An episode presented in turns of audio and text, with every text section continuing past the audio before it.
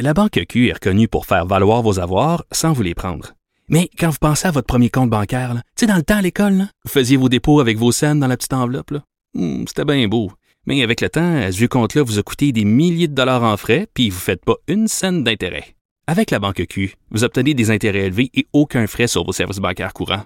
Autrement dit, ça fait pas mal plus de scènes dans votre enveloppe, ça. Banque Q. Faites valoir vos avoirs.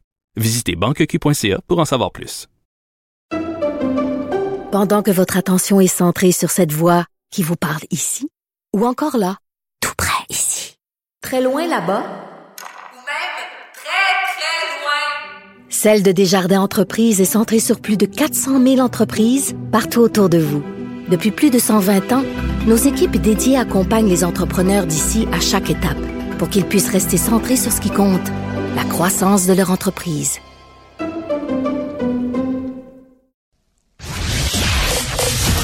Vous écoutez Geneviève Peterson. Cube Radio.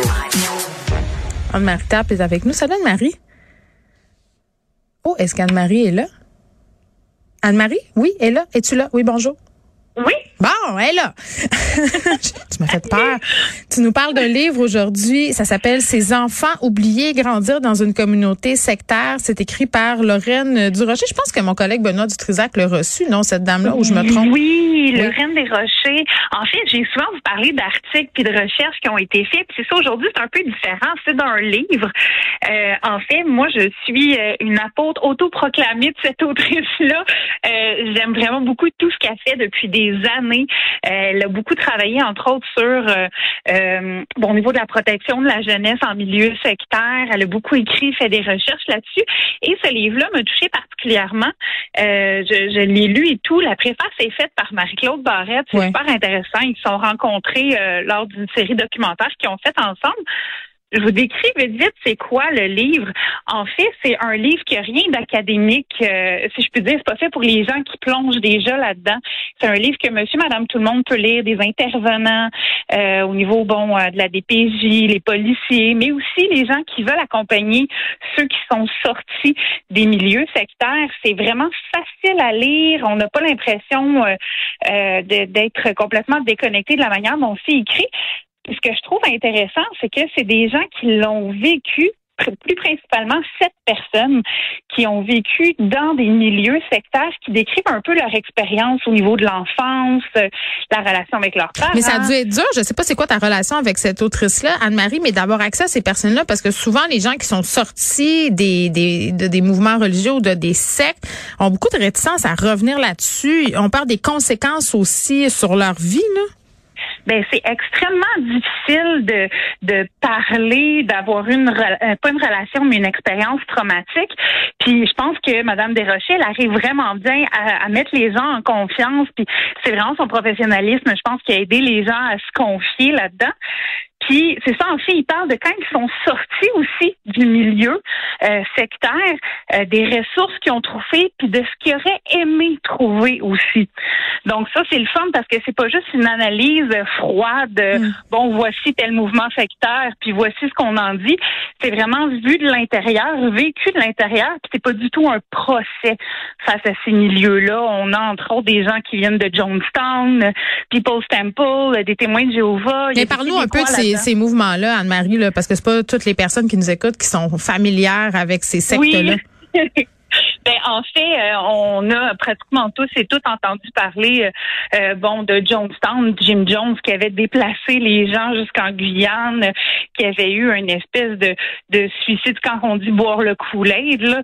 Donc, il y avait eu une espèce de suicide. Il y a 900 quelques personnes qui sont décédées à la suite de ça. C'était, euh, vraiment un mouvement sectaire totalitaire, euh, complètement isolé du reste du monde.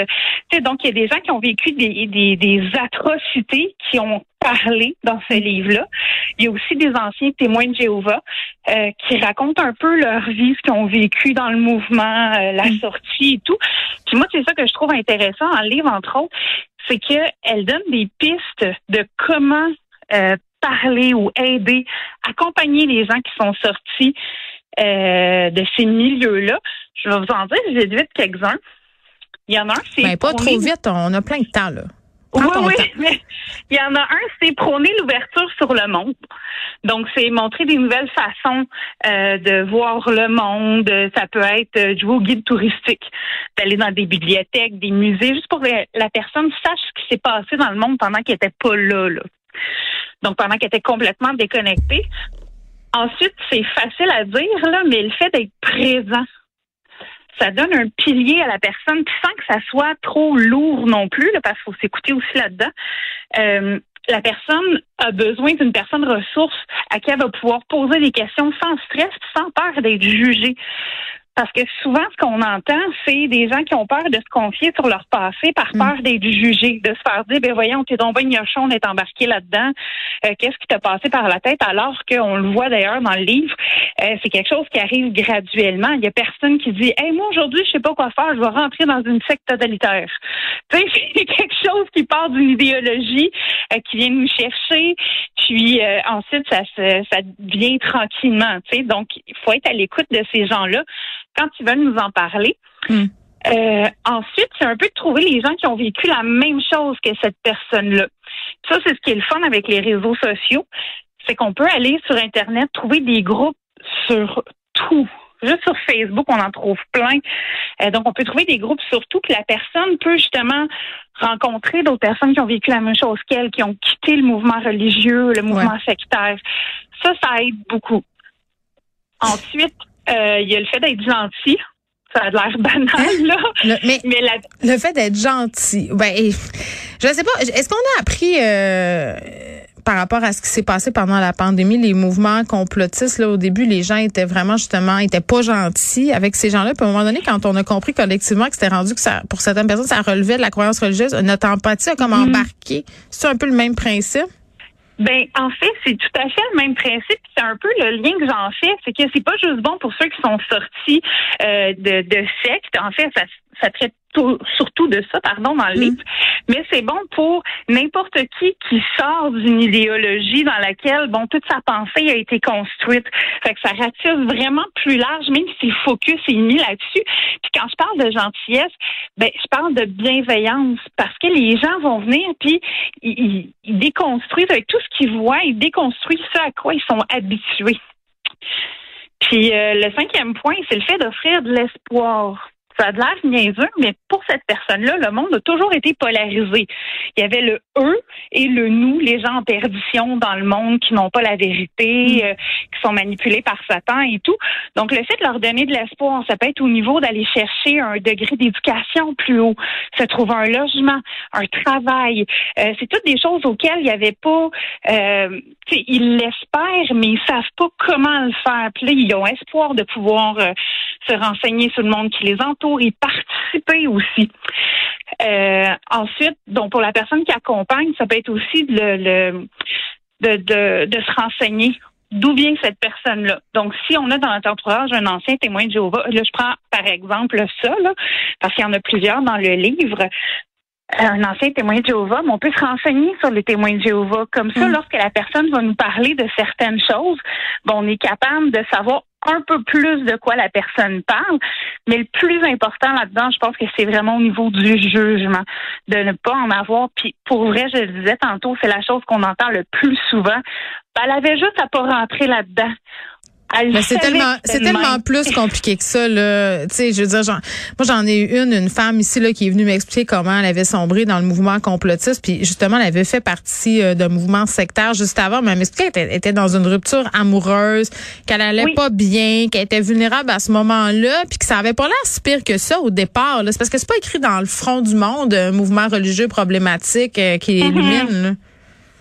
Oui, puis en plus, quelqu'un qui se sort d'un milieu comme ça, ça demande non seulement énormément de courage, mais ça demande de la résiliation aussi, parce que ce qu'il faut savoir, c'est que les mouvements euh, sectaires, euh, il y a un isolement qui se fait, qu'il soit psychologique ou physique, ou même les deux. Ouais. Et puis la personne, quand elle arrive à sortir de là, euh, ben, elle n'a plus de repères, que ce soit au niveau de sa famille, parce que des fois, la famille renie Ouais. complètement la personne. Est-ce qu'il y en a là-dedans qui avaient des enfants qui ont dû laisser derrière? Ben, en fait, ça arrive. Ça arrive. C'est rare, mais ça arrive. Puis, entre autres, j'ai fait un travail super dernièrement euh, sur la mission de l'Esprit Saint. Puis, il y a des gens qui ont dû quitter en laissant leur enfant derrière pour se trouver un logement, une maison, avoir un pied à terre pour pouvoir légalement aller chercher leurs enfants après parce que tu peux pas avoir tes enfants si t'as pas de logis, là, tu sais. Hmm.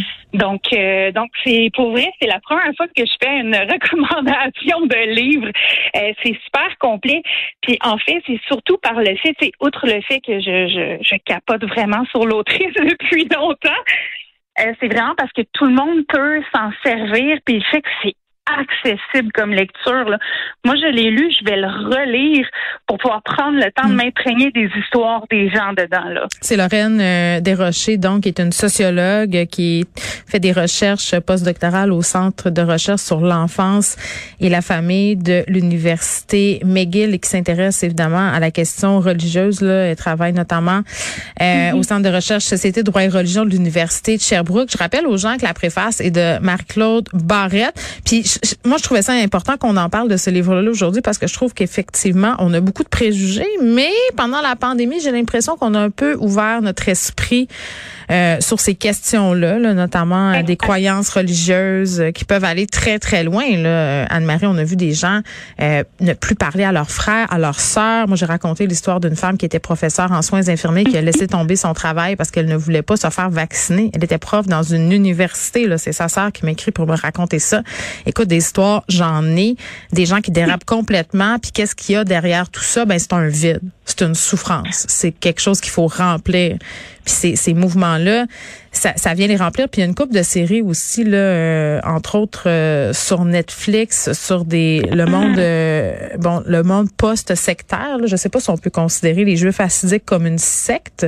Je sais pas. Euh, il y a certains mouvements, mettons l'Estar, là, sont pas considérés comme des, des juifs par les juifs eux-mêmes. Ah ouais, c'est ça. Hein. Euh, il y en a là. Ben en tout cas, euh, il y a un orthodoxe qui est très très bon ce chapitre-là, mais en même temps, bon, il y a des experts de la question qui ont quand même des bémols. Ça raconte l'histoire d'une fille qui quitte sa communauté à New York et qui s'en va vivre à Berlin, en Allemagne. Mais mais voici, c'est sûr que pour ces gens-là qui sortent de des milieux hyper contrôlés dans lesquels ils ont évolué des années, c'est un peu compliqué. Ça s'appelle ces enfants grandir dans une communauté sectaire.